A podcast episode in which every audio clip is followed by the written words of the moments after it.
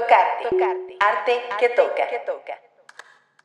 Bienvenidas, bienvenidos, bienvenidos a Tocarte, Arte que Toca, un espacio lleno de arte, de sociedad, de política, de cultura y lo más importante, de harto chisme, mis vidas, mucho chisme que vamos a andar echando en este programa.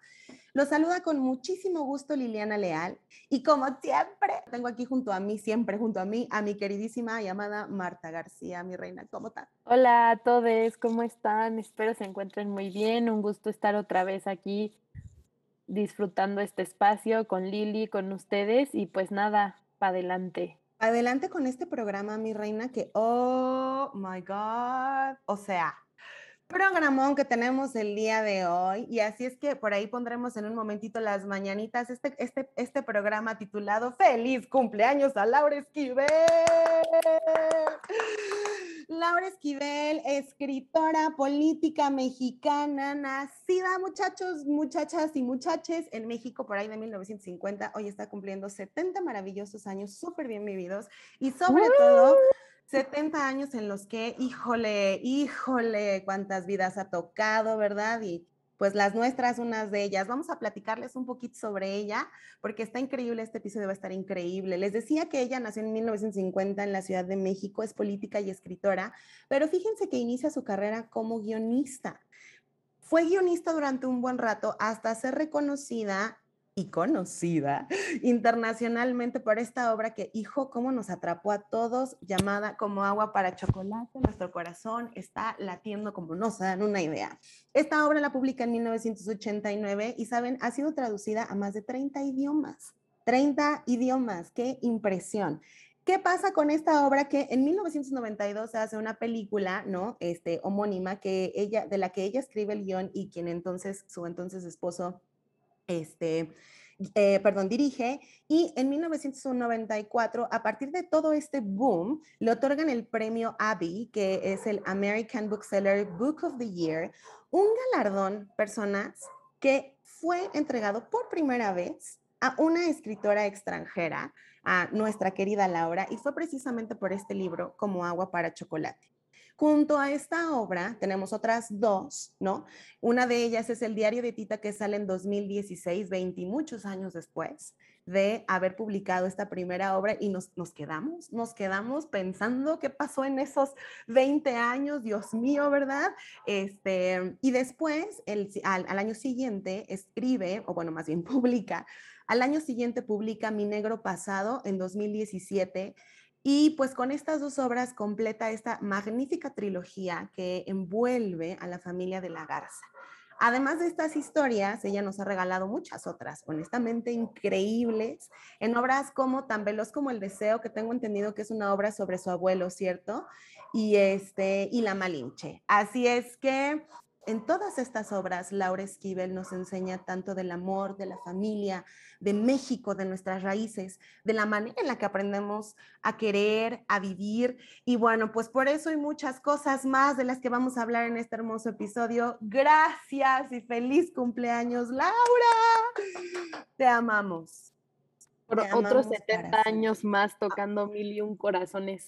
70 mil, 70 mil. Pero bueno, la verdad es que pues una de las razones por las que decidimos hacer este episodio Radio Escuchas es precisamente porque este, ella llegó a nosotros de una forma, oh, y Marta, cuéntame, Marta, ¿cómo llegó a ti Laura? ¿Qué pasa? ¿Cómo es tu historia con Laura? Cuéntanos.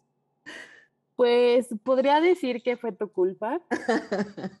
este, para quienes no lo saben y quienes ya lo saben, eh, la bellísima Lili fue mi maestra eh, hace unos muchos años en preparatoria y pues resultó ser que nos puso a leer este libro mágico llamado Como agua para chocolate.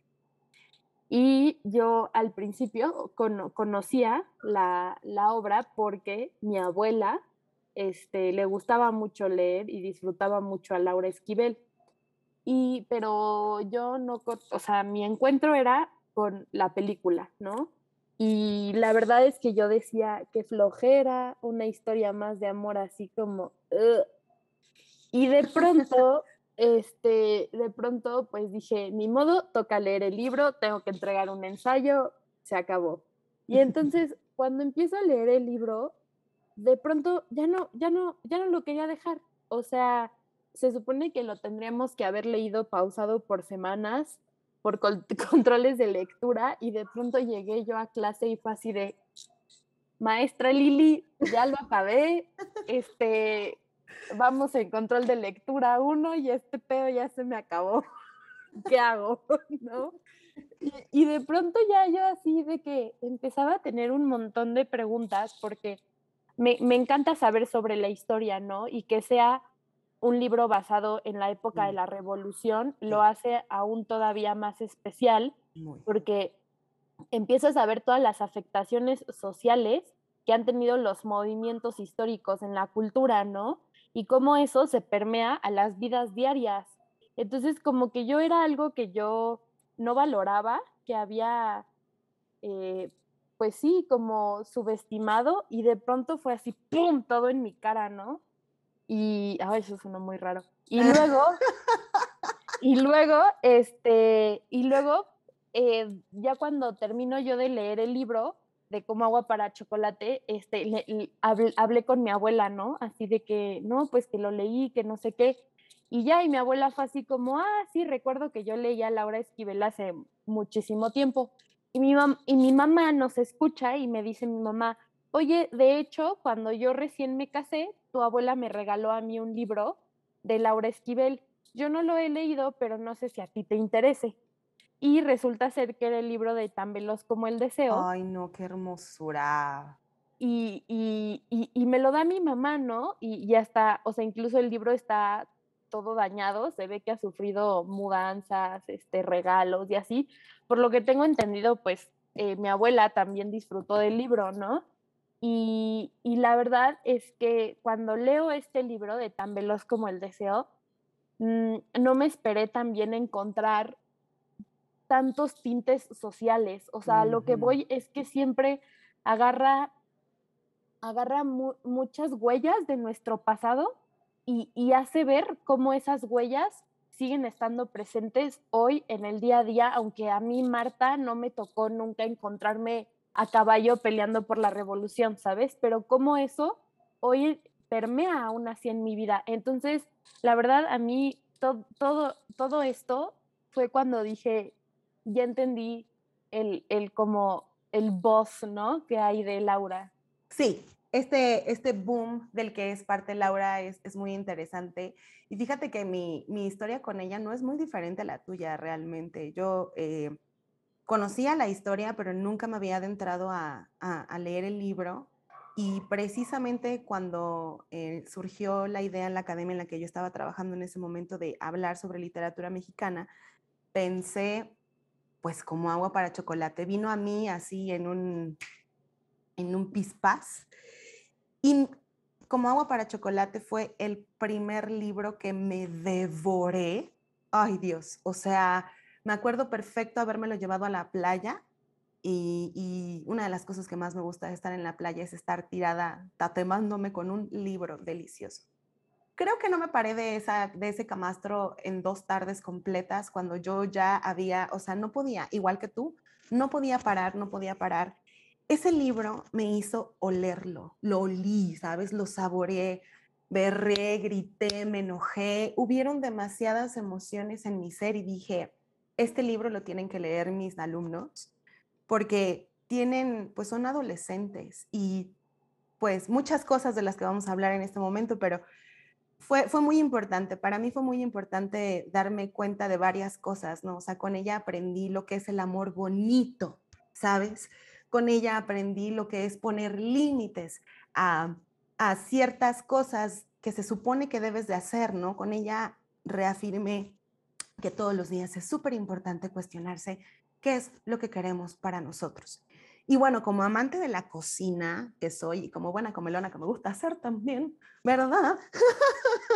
Que somos, dijo la otra. Somos, pero somos, nos encanta. Y más en estos, en estos días que tenemos algo a lo que yo hace unos años este, inauguré como el Maratón Independencia Candelaria, en donde empezamos a comer como Dios manda desde el 15 de septiembre, bueno, ni siquiera el 15, sácate nomás entra septiembre y uno le empieza a entrar a la posolación, pero o sea, que empezamos a, a comer desde septiembre y no paramos hasta los tamales.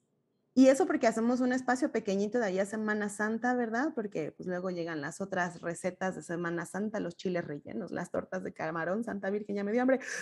Y de ahí otra vez hasta, eh, hasta septiembre. Entonces estamos justamente en esa época en la que pensamos en comida y somos comida. Yo, ¿no? yo siempre he dicho que los mexicanos en, en México comer es un deporte, ¿no? Es, es en serio, es un deporte además, es un deporte de alto rendimiento. En México comer es un deporte de alto, alto rendimiento. Y no tendríamos comida sin la cocina de la gente, sin la cocina de las abuelas, sin la cocina de nuestra historia. ¿Estás de acuerdo? Y precisamente así es como ella se relaciona, ¿sabes? Laura tiene una relación hermosísima con la comida que ha querido compartirnos todo el tiempo. Laura y la comida, ¿cómo lo describirías, Marta? Pues siento que se ve clarito, es, es evidente que la gastronomía mexicana es parte de nuestro patrimonio, evidentemente, pero siento que en estos libros se ve precisamente cómo la comida, más allá de ser lo que nos alimenta y nos da energía para ser seres capitalistas y productivos, eh, nos da, eh, nos da, nos da identidad, siento que, que para Laura en estos libros se muestra cómo la comida es la identidad, ¿no? O sea, cómo parte de quiénes somos como mexicanos, quién, cómo es nuestra cultura. Siento que, por ejemplo, no es casualidad que en el libro de Como agua para chocolate, cuando te narran el, mole, ¿no? Que yo recuerdo muchísimo, porque yo alguna vez hice mole así, y, te empieza a narrar así como la pasta, el chocolate y cosas así. No es casualidad que tú a un mexicano le dices, huele a mole y sepa Dios a qué huele el mole, pero todos te entendemos que huele a mole, ¿no? Si tú dices, huele a sope, güey. o sea, como que estas expresiones, eh, no importa si estás en China, pero te encuentras a un mexicano y le dices, huele a mole, y el güey te va a decir, sí, huele a mole, o sea, lo, lo entiende, ¿no? Y creo que eso habla de cómo traemos arraigado la, la, comida con nosotros. O sea, la comida es un lenguaje de amor en México. Es que, por ejemplo, yo, yo lo veo, ¿no? Voy, voy a casa de mi mejor amiga y, y, su mamá me prepara lo que sabe que a mí más me gusta de ella, ¿no? O su mamá me ha enseñado a mí a cocinar, o también, hasta inclusive mi mamá misma, este, es, es, te hace fideo seco, tienen como platillos, ¿no? Y ya sabes tú que que, ese, ese acto de que te cocinen eso es común. Aquí está, te quiero. Entonces, creo que la comida, pues para nosotros es un lenguaje en sí mismo propio. Es un lenguaje, es un lenguaje nuestro además, ¿sabes? O sea, como muy cultural de cada familia. Cada familia tiene su receta para esto y para aquello y la manera en la que lo transmite Laura es impresionante, fíjate, su relación con la comida, por ejemplo, empieza en la casa de su madre, ¿no? Hay una entrevista que hacen en eh, este canal que es ADN 40, en donde hablan precisamente sobre su relación con, pues como escritora y qué, importancia tiene la comida. Recuerden que pueden eh, consultar todos estos volúmenes y toda esta información y todos estos em, sitios, videos y demás en nuestra página web www.artequetoca.wordpress.com. No se olviden de visitarla y de darnos like ahí también. Pero bueno, ahí vamos a encontrar una entrevista en donde precisamente ella habla sobre cómo su, su relación con la cocina empieza no en la casa de su abuela, sino en la casa de su madre, ¿no? En, las palabras de ella, dice que la, la imagen que tiene, la primera imagen que se le viene a la cabeza de su madre, siempre es ella en la cocina, siempre. Y es muy importante porque dice, con ella aprendí a cocinar y en la casa era la cocina el centro de reuniones. Y cuando ella dijo eso me hicieron clic un montón de cosas. Yo me acuerdo que las cocinas de mis tías y de mis abuelas, incluso, bueno, cuando tenía una cocina más grande, ¿verdad? Siempre estábamos todos bien metidos en la cocina, siempre. Y, y así pasa en todos lados. La fiesta puede estar afuera, la reunión puede estar en el patio, en la sala, lo que quieras pero el corazón de la conversación, todas las cosas que se comparten en, este tipo de reuniones de familia, siempre son en este break de me voy a servir agua, acompáñame. O sea, ¿sabes? Siempre son en la cocina, como que siento que tiene que ver con el fuego, con, con, nuestra relación incluso con la madre, ¿no? Como tú dices, la cocina es un lenguaje de amor y a veces hasta siento que es un espacio muy seguro para muchísimas personas. La cocina y, oh my God, la comida en general. Entonces es muy interesante cómo hace ella este recuento, ¿no? Sobre, y en sus libros lo hace. Tiene, fíjense, Radio Escuchas, que tiene un libro, es un, es un compendio de cuentos que se llama Íntimas Suculencias. En este libro de Íntimas Suculencias, ustedes van a poder encontrar diversos cuentos, muy hermoso, muy precioso, diversos cuentos y entre ellos ciertas narraciones en donde hablan precisamente sobre cómo fue el camino hacia encontrar a Tita, hacia, hacia la familia de la Garza y tal pero también tiene ciertas historias de su familia que obviamente tienen que ver con la comida, ¿no? Y una de ellas es em, este cuento que se llama Sopa de Manzana, que es muy interesante porque habla sobre una sopa que se hacía específicamente cuando venía el tío fulanito de tal y empieza a relacionar... Em, al tío, ¿no? Con esta sopa, como que viene alguien muy importante porque en la casa estamos haciendo sopa de manzana. Ya luego nos damos cuenta, ¿verdad? Que el tío era un famoso político y cosas así, bla, bla, bla. Y dices, oh my God. Pero desde, la, desde el punto de vista de un niño, ¿no? ¿Estás de acuerdo que es muy interesante cómo empezamos a asociar también eh, ciertos platillos con nuestro hogar, con nuestra casa, con lo familiar, con ciertas personas? Para mí, por ejemplo, el olor a, a apio y soya del arroz frito chino me recuerda muchísimo a unos primos de mi mamá, a un primo de mi mamá específicamente que se casó con una mujer que venía de China. Y siempre que los íbamos a visitar, obviamente tu casa se estaba haciendo arroz frito. Entonces, puedo ver así la casa de mi tía este, se nos juntábamos en la casa de mi tía Marta, precisamente. Puedo ver así la cocina de mi tía Marta con el, y de mi tía Herminia también, así sus, sus olores y el apio. Siempre que huelo a apio y siempre que huelo a la soya me recuerda muchísimo a esos días. Es como un viaje en el tiempo muy importante. ¿No te pasa? Sí, totalmente. O sea, yo, por ejemplo, creo que hay platillos que antes de pensar en el platillo son como un trip, bueno, como un viaje, ¿no? Muy fuerte. O sea, por ejemplo, en mi casa todas las navidades se prepara el bacalao, ¿no? De, de, forma española, porque pues ya sabes, ¿no? Colonizados quedamos. Pero este, y colonizados moriremos. Ah, no, perdón. ¿Quién dijo eso? No fue el burrito. Perdóname. ¿Y luego? ¿Qué? Ah, ¿Qué? Pero, por ejemplo, yo todos los años de Navidad tengo que hacer, o sea, me pongo a hacer el bacalao con mi mamá, ¿no?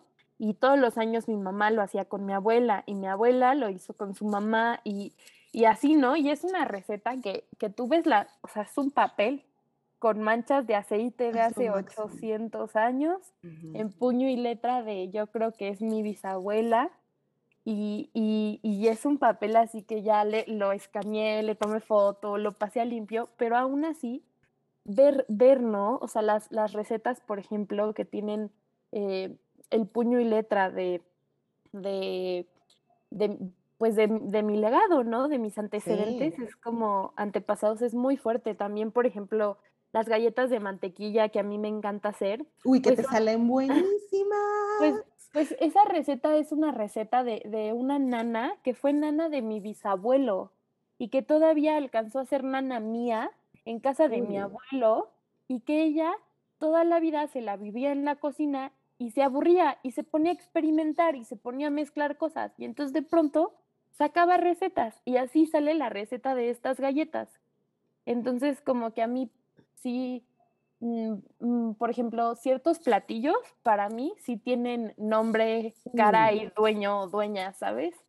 Por supuesto, y yo creo que para todas y todos radio escuchas, cuéntenos ustedes, ¿qué platillos tienen nombre, apellido, cara, experiencia, situación, ¿no? Porque la memoria sensorial es una cosa magnífica y la comida lo hace, ¿no? La comida lo hace y casi siempre em, entendemos la la cocina en general, sobre todo en un país como el nuestro, en donde la comida es patrimonio cultural, for God's sake, o sea, por favor, ¿no? En un país como el nuestro, en donde hay tanta historia atrás de cada platillo, hay tanta historia atrás de cada ingrediente, de cómo se muele, de si se tuesta, de sí, me, como tú dices, a mí me transporta muchísimo la comida y gracias a haber leído este libro de Como agua para chocolate, así sin querer, empecé a recolectar las recetas de mi familia fue como una manera para mí de decir la única herencia que voy a tener, el único legado que hay, no el único, pero creo que sí el más importante, son las recetas de mi familia. Y ahí me tienes recolectando el mole verde de mi tía Mari que se hacía en todas las fiestas. Los tamales de mi nani, que eran así de estar cocinando y batiendo manteca desde las 8 de la mañana para poder cenar tamales. Las tortas de camarón de mi mamá Chelito, su asado de boda. O sea, yo empezaba, mi mamá Chelito era de Zacatecas, entonces en, Zacatecas se hace un asado de boda, es un mole dulce de, ¡oh! deliciosísimo. Entonces, me recuerdan muchísimo a mi madre, a, pues sí, a las mujeres de mi familia. Ahora me empiezan a recordar a los hombres de mi familia porque mi marido cocina muchísimo. Hay toda una nueva ah, tradición en mi casa sobre el pavo de Navidad, que lo cocinamos todos juntos. Él siempre lo ha hecho con su mamá allá en su rancho. Y de alguna forma en la cocina también empezó a resignificar un poco como mi historia, porque ya empiezo a, relacionar muchísimos ingredientes y muchísimas recetas con mi papá, que era el que se encargaba de las comidas mientras mi mamá salía a trabajar. E, el, bueno, ahí la, la, situación en mi casa es cero heteronormada y estoy muy orgullosa de eso. Entonces, este, ahora mi hermano también empieza a hacer sus propias, ¿no? O sea, como que de alguna manera todos, todos en casa agarramos esta, esta este amor por la cocina. Y si algo compartimos, o sea, mi familia nuclear con nuestras respectivas parejas, precisamente es que nos encanta comer y nos encanta cocinar lo que vamos a comer. Pues es que en México, o sea, es hasta un símbolo de nacionalismo la comida. O sea, ¿cómo les explico que los chiles en nogada, que no es casualidad que se coman siempre en septiembre y sobre todo cuando se acercan las fiestas patrias, hello, son los colores de la bandera. Y eso es intencional, o sea, es el chile verde con la salsa blanca de nogada y los pedacitos de granada, que son pues lo rojo de la bandera, ¿no? Y, no es casualidad, o sea, se supone que es, es, vaya, es intencional que en cada plato mexicano nosotros nos encontremos y nos sintamos encontrados. Exacto, eso que dices, que nos encontremos que nos sintamos identificados con esos platillos. La cocina la heredamos, estimados radioescuchas, de las personas que nos crían. Y generalmente asociamos, ¿no? Bueno, en el, mejor de los casos lo asociamos con puro amor, pero desafortunadamente no siempre es así. y una de las cosas, ¿sabes? De, hablando de todo esto que nos enseña Laura, una de las cosas que más aborda, y justo lo menciona ella así en esta entrevista de la que les estaba hablando hace un momento, es precisamente el papel que tiene en nuestra vida también, perdona, perdónennos por el término, pero ahorita nos van a entender por qué lo estamos utilizando, como lo dice ella, la madre castrante. Es muy interesante cómo, además de sí todo este amor que viene en las recetas en Como Agua para Chocolate y en general en toda su obra, en todas sus obras, viene también esta crítica social, viene también, junto con las recetas y las tradiciones, siempre va a venir una crítica, por supuesto. Y en este aspecto, pues la tenemos en Mamá Elena, ¿no? O sea, oh God, Mamá Elena, Mamá Elena, Mamá Elena. ¿Cuántos sentimientos encontrados? Híjole, híjole, pero de todos los sentimientos que te puedas imaginar, Marta, porque, o sea, sí, no nada más es una relación de amor-odio, es también una relación de compasión, pero no manches, pero ¿qué te pasa? Pero entiendo que eres hija de tu tiempo, pero también es que no es posible, ¿no? Pero aparte siento que es una relación que se reflejaba mucho, o sea, siento que se espejeaban muy cabrón, por eso se, se enojaban tanto la una con la otra y por eso se sentían tan enfrentadas, porque veían mucho de su propio ser en la otra persona. Mucho de su propio ser y también eso, ajá, sí, la reflexión y también lo que el deber ser, cómo, cómo cada una iba rompiendo, porque eso era, ¿no? Por ejemplo, cada una iba rompiendo el deber ser a su manera. Cuando, o sea, cuando Tita hace todo lo que hace, ¿no? Desde que osa querer casarse hasta este, hasta el último, hasta el día que encuentra esta carta en la que se revelan todos los secretos de Mamelena, ¿no? O sea, hasta ese día, yo me acuerdo que paré el libro, ¿no? Y dije, Ay, o sea, necesito asimilar esto. ¿Qué onda? ¿Cómo es posible que le haya hecho a su hija exactamente lo mismo que le hicieron a ella, ¿sabes? O sea, de diferente manifestación y en diferente manera, pero finalmente siempre eso, siempre la castró, ¿sabes? Nunca la dejó ser ella. Yo, a mí me parece que incluso en la cocina, ¿no? O sea, hasta el momento en el que murió mamá Elena, ella pudo empezar a experimentar con la cocina antes si quería cambiar un ingrediente, si quería poner un poquito más o un poquito de ella en cualquier receta, mamá Elena venía y me le pegaba con la cuchara o con lo que tuviera encima, ¿no? O sea, era tan importante para mamá Elena que las cosas se hicieran de un deber ser, y es que yo no sé a qué me recuerda eso, oye, como que, como que algo por ahí me... me... o sea, es que piénsalo, tiene tanta identidad la cocina mexicana que se vuelve un territorio. Y, como Mamelena sabía que eran sus recetas y que la esencia era la de ella, la que estaban en esas recetas, pues obviamente no iba a dejar que Tita con sus tonterías saliera a, moverlo, ¿sabes? Entonces, como que es, tan fuerte, o sea, es tan, o sea, es tan fuerte la identidad que tenemos en la comida que, que eso se vuelve un territorio, se vuelve una figura en sí misma, no sé cómo decirlo, o sea, como que cobra vida. Pues es que, exacto, porque además es un ente, ¿no? O sea, es como esta, esta disputa matriarcal slash patriarcal de no te va a salir la sopita como a mi mamá. O sea, primero la tú inútil, aprende, ¿no? Segundo. Por favor. Por favor. Segundo, por vida de Dios, aprendamos que la intención con la que se hace la comida, hello, eh, impacta muchísimo. Laura nos lo mostró con el realismo mágico. Ay, esta cosa tan maravillosa, ¿no? Utiliza el realismo mágico como una manera de expresión pura y absoluta de todo lo que hacen sus personajes, ¿sí? O sea, en general, Gertrudis, por ejemplo, ¿no? Cómo a través de Gertrudis se consuma este deseo y esta relación sexual que existe evidente entre Pedro y Tita, que se da a partir de unas rosas que indebidamente le regala Pedro a Tita y para que mamá Elena no sospechara, ¿verdad? Se le ocurre hacer entonces este codorniz en pétalos de rosa. Pero entonces se torna una situación sumamente erótica, la verdad, en donde ella está sudando en el metate sobre los pétalos de rosa mientras Pedro, Pedro, perdón, la ve con ojos de deseo y ella de regreso. Ya sé, es que es en ese platillo en donde todo el deseo se va y a quién le pega, a quién le da.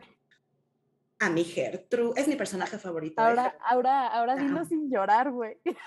Ay, ya sé, no se puede, no se puede, no se puede. Pero es muy interesante cómo se utiliza, fíjate, incluso o sea, los recursos literarios, ¿no? Las, las corrientes literarias como el realismo mágico, me encanta cómo utiliza este recurso, ¿sabes? Para, para todo lo que no puede expresar Tita, porque está tan contenida, tan limitada, lo, ¡pum! ¿no? O sea, lo, lo, lo hace a través de eso. Y estas emociones, este, son muy importantes porque precisamente hablando de este tema de la madre castrante, es hasta que le dice a su madre, al espíritu de su madre, al espíritu chocarrero de mamá Elena. Una vez muerta mamá Elena, no es hasta que le dice a su espíritu, la odio y siempre la odié. Jamás en mi vida había leído. wow. Mm, Cuéntame, Marta. Cuéntame. Pues es que, güey, no es, no es fácil. O sea, siento que, bueno, ya aquí nos vamos a meter a temas un poco densos, pero creo que Mamá Elena era una figura muy castrante, muy eh, limitante, muy autoritaria. Y creo que eso, o sea, con temor a equivocarme, creo que eso refleja la cultura mexicana en sí misma. O sea, siento que la emancipación femenina, donde se hace dueña no solo de, de su alrededor, sino de su cuerpo y de su disfrute y de sus elecciones, es algo, ¡puf! O sea, si ahorita nos parece imposible, imagínate en la época de la revolución. De la revolución. Donde los revolucionarios llegaban y se podían robar a las muchachas, violarlas y Como a Gertrudis. Ajá, y, y decir, es que es para que podamos luchar mejor porque saciamos nuestros deseos, ¿no? Estás sirviendo a tu país, al movimiento, donando a tu hija que la violen. Disculpa, ¿qué? O sea, como que creo que pues aquí obviamente Mama Elena era una mujer sumamente patriarcalizada. Pero cabrón. Y entonces, pero eso demuestra la cultura mexicana, ¿no? O sea, demuestra que la cultura mexicana en sí misma también es castrante. Nuestro sistema de creencias también es muy impositor y es muy limitante, es muy tajante y creo que pues eso quieras que no se termina viendo en la individualidad de cada persona, de cada personaje. Totalmente, o sea, como Rosaura agarra, la hermana mayor de Tita, agarra todo lo que puede de su madre, porque es que este es el deber ser. Y es como, no, mana, no, no va por ahí. Es muy importante que entendamos, esto que dice Marta es bien importante, la emancipación femenina fue una de las cosas que más a mí, por ejemplo, me enseñó, ¿no? O sea, el papel de la mujer, no nada más en la revolución, sino cómo empieza a romper estructuras, y lo veo así, o sea, lo veo de cuenta como la estructura y el deber ser es eh, Rosaura, ¿no? El así absoluto opuesto es Gertrudis. A Gertrudis le importa un soberano cacahuate la vida, dijo, yo me voy con permiso, aquí de todas formas nadie me pela, la amo, amo. Y, este, y, y, Tita, ¿no? Yo les decía, siempre les digo a mis alumnos, pues es nuestra esclava, mano. O sea, pobrecita, Tita es. Y fíjense, en esta parte del asunto castrante de la limitación, o sea, cuando decimos castrante nos referimos a esto, limitar su existir. ¿No? A eso nos referimos. Como siempre el látigo encima y siempre, yo les digo, todos y todas hemos tenido un amigo, amiga o amigue que le controlan hasta la risa mi vida, ¿no?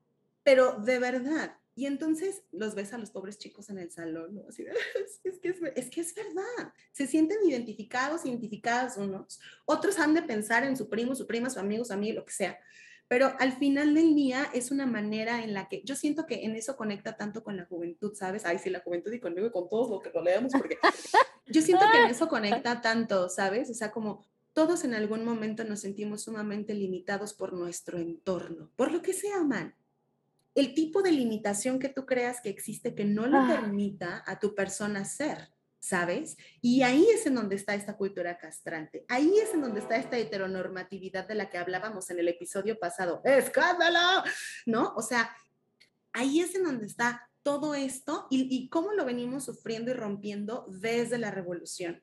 Una de las escenas que más me impactaron en la obra fue precisamente ya cuando mamá Elena corre a, Tita de la casa porque solamente las locas van al manicomio, ¿no? Y entonces el Dr. Brown, que bueno, aquí es donde empezamos a hablar ya de cosas más bonitas, pero Dr. Brown la recibe y le dice, no hay problema, tú no hables si no quieres. Y me acuerdo muchísimo de esta escena en la que ella está mirando hacia la ventana y ve sus manos. Y ve sus manos y las contempla por muchísimo tiempo y mientras las ve, se da cuenta que por primera vez en su vida, sus manos son suyas. Sus manos le pertenecen, sus manos no tienen que estar alimentando gallinas, estando en la cocina o atendiendo a alguien que no sea ella.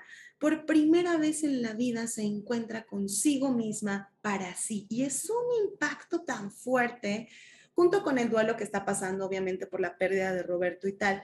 Pero, wow, vaya que es impresionante cómo nos enseña de esta y muchas otras formas, cómo va emancipándose y, sobre todo este legado histórico limitante slash castrante que tenemos tras nuestro, ¿no? O sea, es, esa es la parte más interesante. Pero no nada más nos habla de eso, mi querida Marta. No, no, no, no, no. Nos enseña un montón de cosas más. O sea, sí nos enseña sobre la cocina, sí nos enseña sobre nuestra cultura, pero también nos enseña cosas más como intrínsecas de la vida, cosas más, cosas menos tangibles como el amor, la vida y nosotros mismos. Y la pasión. Y la pasión y todo lo que hay detrás de, ¿no? Entonces, vamos a poner una cápsula en donde vamos a escuchar qué es lo que algunos fans y radioescuchas nuestros les pedimos que nos mandaran un pequeño audio en donde nos compartieran qué importancia tenía esta escritora para ella y cómo había conectado con ellos.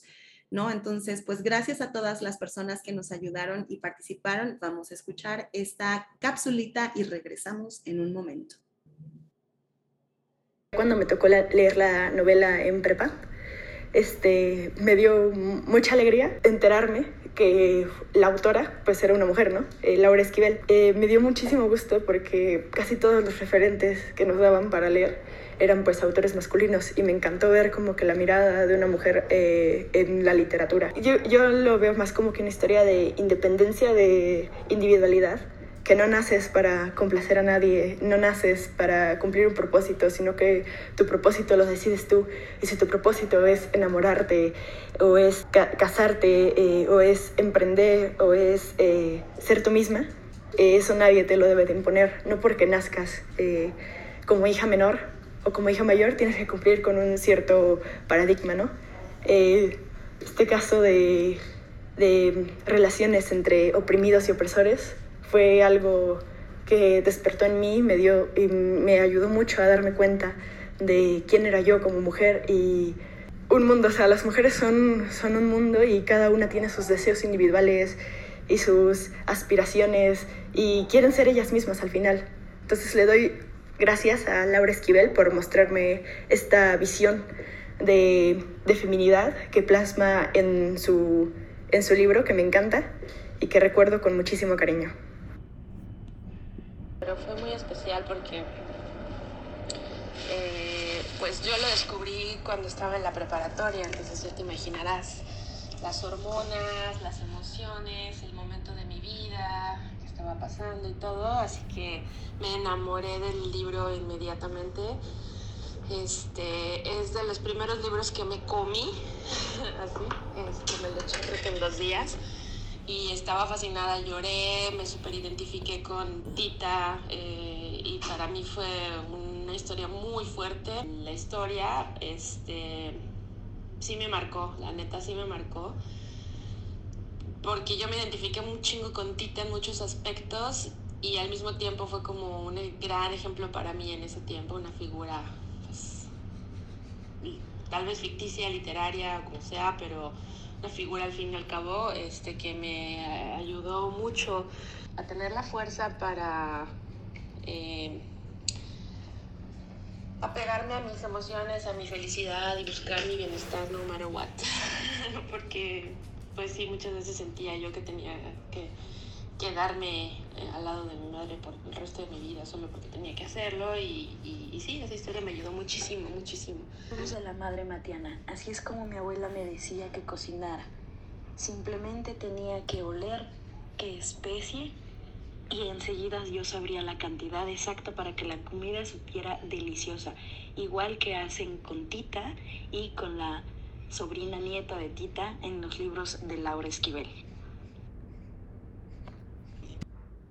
Para Chocolate fue uno de los primeros libros que leí por el gusto de leer y no porque fuera una tarea asignada o algo así. Cayó en mis manos, me encantó, se volvió parte de mi biblioteca, lo leo cada que tengo antojo como de volver a, leer las recetas y las historias y yo creo que fue el primer libro que también me hizo acercarme al disfrute de comer, de preparar la comida y de los olores de la cocina y de la relación que tiene todas las recetas y todo lo que comemos con nuestro pasado y nuestras historias. Entonces es para mí así parte de mi historia completamente leer y releer y, y oler el libro cada que, cada que lo hago. Me, es pues, completamente parte de mí.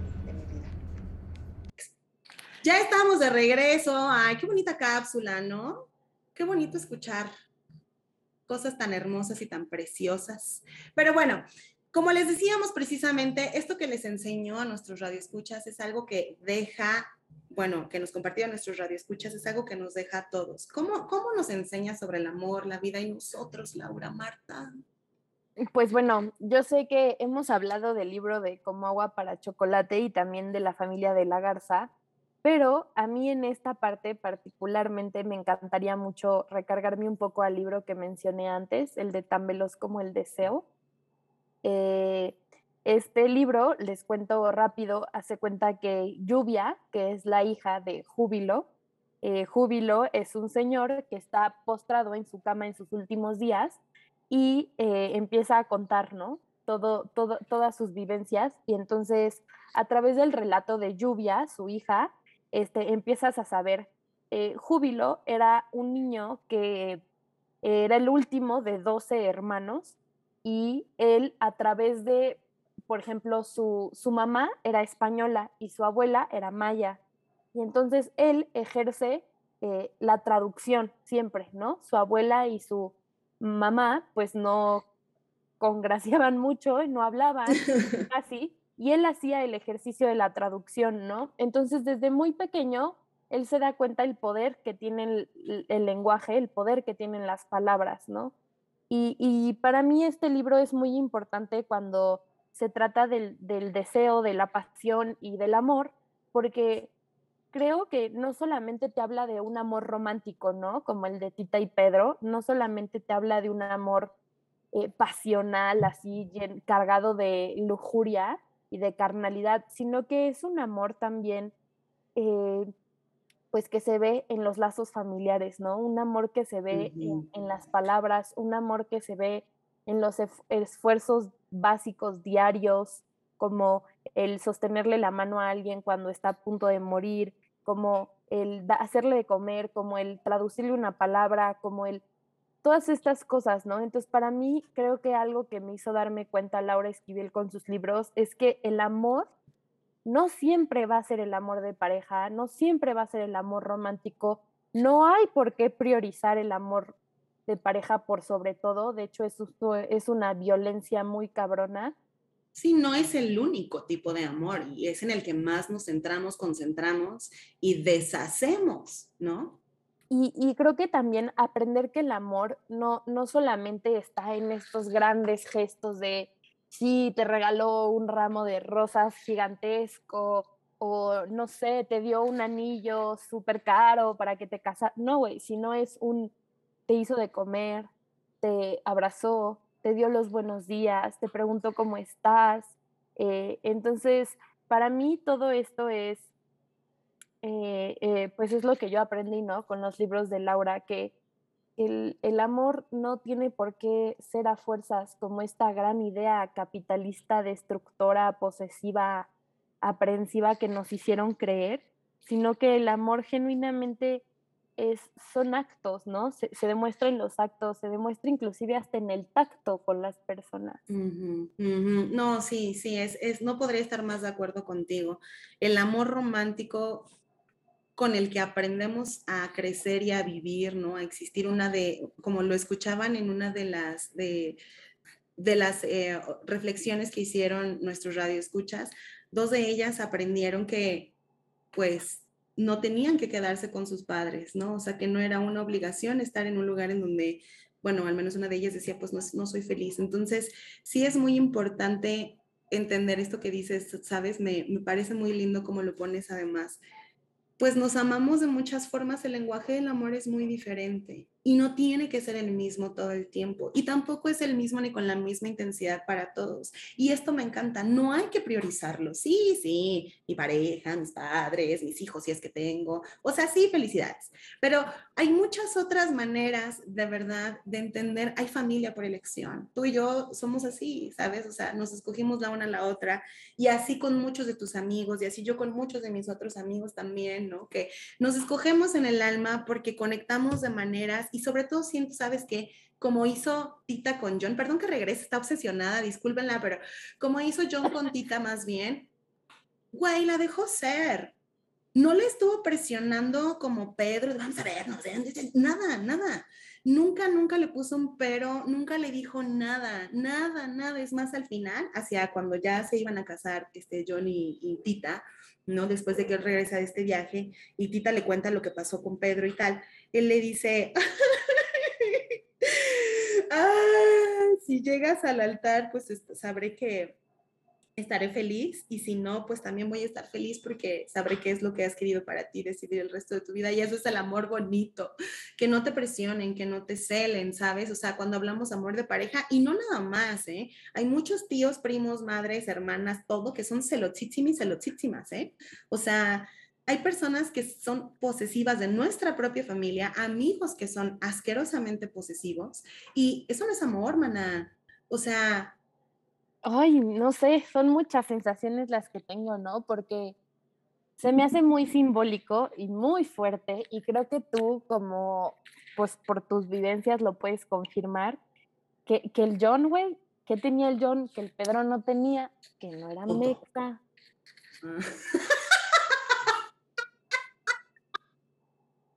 O sea. no fue criado bajo este sistema macho patriarcal, es, verdad. o sea, van a decir que ahora la obsesionada soy yo. Perdón, pero sí. O sea, regreso al tema de lo fuerte que es la cultura. O sea, Pedro tampoco es como que Pedro de un día al otro se despertó diciendo, quiero ser un posesivo de mierda. Venga. No. O sea, no. era lo único, o sea, era lo único que él sabía hacer. Era como a él le demostraron y le enseñaron y socialmente a su alrededor le confirmaron todo el tiempo que tenía que ser, ¿no? Entonces siento que también eh, es muy simbólico que la persona que llega a, vida, a la vida de Tita y la deja ser, genuinamente era alguien que traía otra cultura, traía otros pensamientos y, y no vivía bajo esta cultura castrante que estábamos, que estábamos comentando hace rato, ¿no? O sea, Chance tienen otros pedos en su cultura que no me voy a meter, pero al menos este, en lo que respecta a la visión que tienen de, del amor, pues era muchísimo, muchísimo más, ¿eh? más diferente. Entonces creo que eso es algo también sumamente simbólico, o sea, porque no es coincidencia que John sí supo hacer lo que Pedro no y que, y que, y que pues a Tita también como que hasta cierto punto le extraña, ¿no? Ver que John sea así con ella, porque es algo que a ella ni siquiera le pasaba por la cabeza que los vatos podían ser así. Entonces creo que eso también es, es muy fuerte ver cómo, cómo la, la, cultura nos, nos limita, pero también la encarnamos nosotros a la cultura. No sé cómo decirlo, pero creo que por ahí va. Sí, así, encarnada, encarnada totalmente porque te voy a decir una cosa hemos crecido aprendiendo a rechazar amigos, amigas, parejas, personas, John, y a perseguir amigos, amigas, pareja, lo que sea, Pedro. Porque eso es el amor. La lucha incansable de la persona con la que no puedes estar. Hijo, o sea, ¿qué le pasa? No, lo, primero que... En esa época, dime si no, o sea, Hello Gertrudis, a Gertrudis se la robaron. ¿No? Yo digo, yo digo, yo digo, ay, ay, el tren también dice el tren. Hoy no nos había saludado, Marta. E, efectos de sonido. De la revolución y todo. Tan, tan, tan. Yo digo, honestamente, o sea, allá en la revolución, ¿no? Por allá por las épocas, sí, a muchas de mis tías se las robaron, por ahí de los 50, 60. En los 20, por favor, o sea, yo no quería, yo quería la comunidad de facilidad. John, perdónenme, John, discúlpame, no ¿Eh? ¿Eh? tu nombre en vano. la dislexia me traicionó, maná. ¿Qué dijo? Discúlpenla, discúlpenla, discúlpenla. ¿Cuál la dislexia? Ay, ya sé, calla, no entremos en eso, no se crea. Pero aquí lo interesante, fíjate, ya hasta se me olvidó lo que te iba a decir. Ay, es que discúlpenla, tiene un John en casa. Es un poquito inconcebible la manera en la que aprendemos a perseguir el amor, a esto que te decía, ¿no? O sea, quiero estar con la persona inalcanzable porque si no lucho por él y no me sacrifico, entonces no vale la pena. Y es como, no, güey, es al revés. Si tienes que luchar mucho por él y sacrificar, exactamente, no vale la pena. No vale la pena. No necesitas ese tipo de energía a tu alrededor. Insisto, esto no se limita solamente a parejas sentimentales al diablo las parejas sentimentales en estas, bueno, no, pero esto no solamente se limita al amor, es eso. Siento que nuestra cultura nos enseña a amar románticamente y esto viene muchísimo precisamente, sí nuestro lenguaje, sí la colonización, sí esta cultura castrante, pero también tiene que ver cómo hemos, eh, cómo este discurso de posesión, ¿no? Ha permeado tanto y tan fuerte en las manifestaciones artísticas y productos culturales, las telenovelas. Tenemos un episodio de telenovelas comiendo en Coming Soon. Este, o sea, por ejemplo, el mundo de las telenovelas, cómo en realidad firman y reafirman esta idea del amor, ¿sabes? Del amor romántico, que perdonen, pero no es sano. Ah, si quieren saber más sobre el amor romántico, los invitamos a pasar a la página www.artequetoca.wordpress.com, en donde van a tener un podcast interesantísimo de Radio UNAM. Es un programa que se llama Escuchar y Escucharnos y precisamente es un episodio dedicado al amor romántico. Escúchenlo. Es súper interesante la manera en la que aprendemos a querer, amar y a vivir. Y ahí, ahí nos dio Laura, mija, en el Cora, directo al Cora. Ahí nos dio. Es que aparte creo que, por ejemplo, algo que se me quedó muy grabado platicando un día contigo fue que me dijiste, eh, ¿sientes mariposas en el estómago? Y yo te dije, no. Y me dijiste, entonces ahí es. Y yo me quedé como, ya se les zafó la última tuerca que tenía a esta señora. Le faltaba. Y, y, y, por mucho tiempo no lo entendí, ¿no? Y ya luego reflexionando hace poco dije, claro, o sea, es que ¿por qué tenemos que perseguir, perseguir el amor? ¿Por qué tiene que ser donde nos haga sentir inestables, donde nos llene de ansiedad, donde nos llene de nerviosismo? ¿Por qué? O sea, ¿por qué? Entonces creo que, perdón mi exaltación, pero tardé mucho no, en no, no, para nada. ¿no? Está tardé bien. mucho en entenderlo. Entonces creo que también estas son de las cosas que, que Laura Esquivel trata de demostrarnos con sus libros, que, que no se trata de ese amor que, que, que es loco, que es, no sé cómo explicarlo, sino que es un amor pues que te da paz, un amor que te deja ser, que te entiende, que te da tu espacio, que, que esas pinches mariposas, güey, se, se deciden ir para volar en la pradera del amor. No sé cómo, o sea, Sí, güey, para sentir la tranquilidad, o sea, es sacar, el sacar esas mariposas de tu estómago que lo único que hacen es joder. Siento que es muy así la parte del amor, ¿sabes, Marta? O sea, justo la parte del amor romántico, porque además esa es otra. Ah, porque todo el mundo tiene que tener pareja producto gallina, quisiera yo saber. O sea, esa es otra, ¿sabes? Es incluso siento que, que, que Tita nos da chance de cuestionarnos si queremos o no queremos una vida en pareja o esa vida en pareja. ¿sabes? Y más allá de la vida en pareja, también siento que nos da chance a cuestionarnos si queremos o no queremos esa energía alrededor de nosotros. Tita mantenía de una manera muy, eh, bueno, el realismo mágico hace- se hace presente, ¿no? Pero mantenía de una forma muy física, aún en la espiritualidad, a Nacha, ay, mi Nachita preciosa. Fue la única madre que tuvo, maná. La única madre que realmente tuvo fue ¿y Nacha. Y cuántas luego cuando se le personas hay así, no? En México. Ay, ya sé. ¿Cuántas personas existen en México que tienen una macha, una macha, una, bueno, sí, también una nacha como madre, este, que, que es, es esta figura materna, ¿no? Me diste la vida tú, Petrita, pero Nacha es mi madre. Entonces, ahí, ahí también habla muchísimo sobre, sobre, pues solamente me importa tener y poseer, ¿no? El cuerpo, de, el, el- el cuerpo filial, más allá de, de querer desarrollar y traer personas independientes como a este, a este hermoso y bello mundo. Y pues así, mis estimados radioescuchas, con esta pequeña reflexión sobre la vida y, y qué rico, oye, qué rico. Espero que Laura Esquivel, si nos escuchas, Laura, muchas gracias por todo lo Te que amamos. todo lo que nos diste. Gracias por todo lo que significaste para nosotras. Nuestra amistad está muy basada Lo precisamente que, en lo que sigue significando. esta lindísima amistad está muy, muy basada en, en- en lo que compartimos, este, gracias a, Como Agua para Chocolate, porque ya a partir de ahí pues nos agarramos compartiendo libros, ¿verdad? Y entonces nació este, este hermosísimo proyecto. Y pues gracias, feliz cumpleaños Laura Esquivel, que la vida nos regale más de ti y que te llene y te regale también a ti siempre todo lo que quieras y te haga feliz. Y a ustedes, Radio Escuchas, los esperamos en nuestra próxima edición, nuestra primera edición de octubre. Ay, se va a poner bien spooky, ¿verdad? Casi como el Halloween. Uh, vamos a hablar sobre las narconarrativas y la Tan, importancia que tan, tiene. tan. Chon, chon, chon. Y la importancia que tiene el narco corrido, la narconovela, el narco todo, ¿verdad? Es, eh, se cómo- viene pesado, ¿eh? Se viene pesado, sí, agárrense porque el chisme se va a poner bien bueno.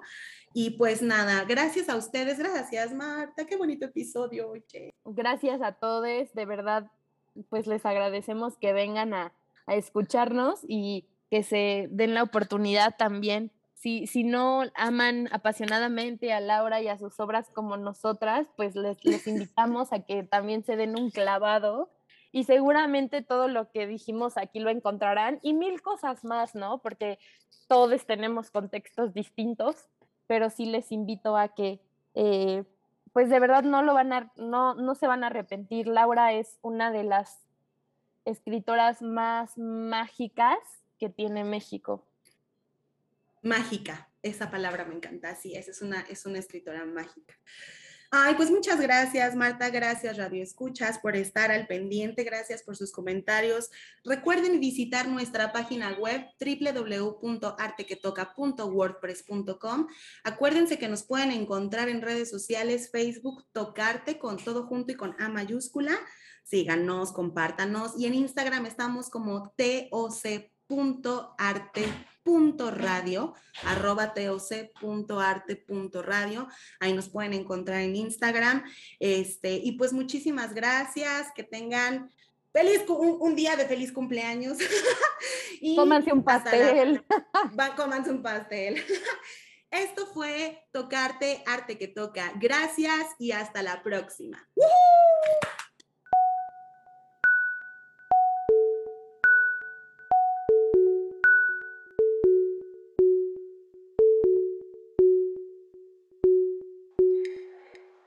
Tocarte. Arte que toca.